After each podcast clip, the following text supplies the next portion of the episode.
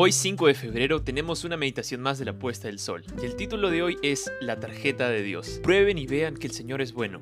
Feliz el hombre que en Él confía. Los ricos se vuelven pobres y sufren hambre, pero los que buscan al Señor nunca les faltará ningún bien. Salmos 74, versículos 8 al 10. Mi nombre es Zulma Herrera y vivo en Florencio Varela, Gran Buenos Aires, con mi esposo. En 2020 llegó la cuarentena obligatoria y en cumplimiento de las leyes solo podíamos salir de casa para ir al mercado o a la farmacia. En esos momentos difíciles, me aferré aún más a las promesas de Dios entregando nuestros planes a Él. A medida que fueron pasando los días, la comida iba disminuyendo. Entonces mi esposo, que aún no es adventista, fue al mercado para comprar lo que nos faltaba. Pero grande fue su decepción y angustia cuando al escuchar la respuesta de la joven cajera. Lamento, pero no hay crédito en su tarjeta. ¿Cómo era posible? En el banco le explicaron que su tarjeta había sido clonada y que por casi dos meses alguien la había utilizado para hacer compras. Me acuerdo la expresión de angustia de mi esposo al llegar a casa. Con lágrimas en los ojos me dijo ahora, ¿cómo vamos a vivir?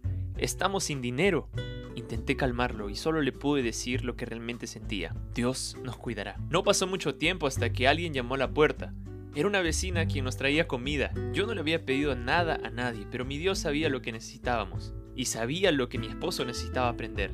Pasaron algunos días y dos hermanas de la iglesia también trajeron más comida. La alacena estaba llena.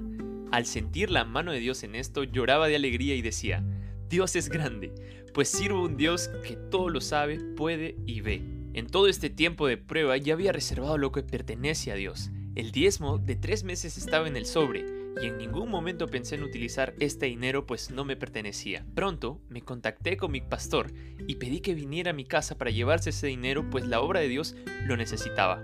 Cristo señaló a sus discípulos los lirios del campo y las aves del aire, mostrando cómo Dios cuidaba de ellos, y esto lo presentó como una evidencia de que Él cuidara y esto lo presentó como una evidencia de que Él cuidará del hombre que vale mucho más que las aves y las flores. La Educación Cristiana, página 172. Feliz sábado.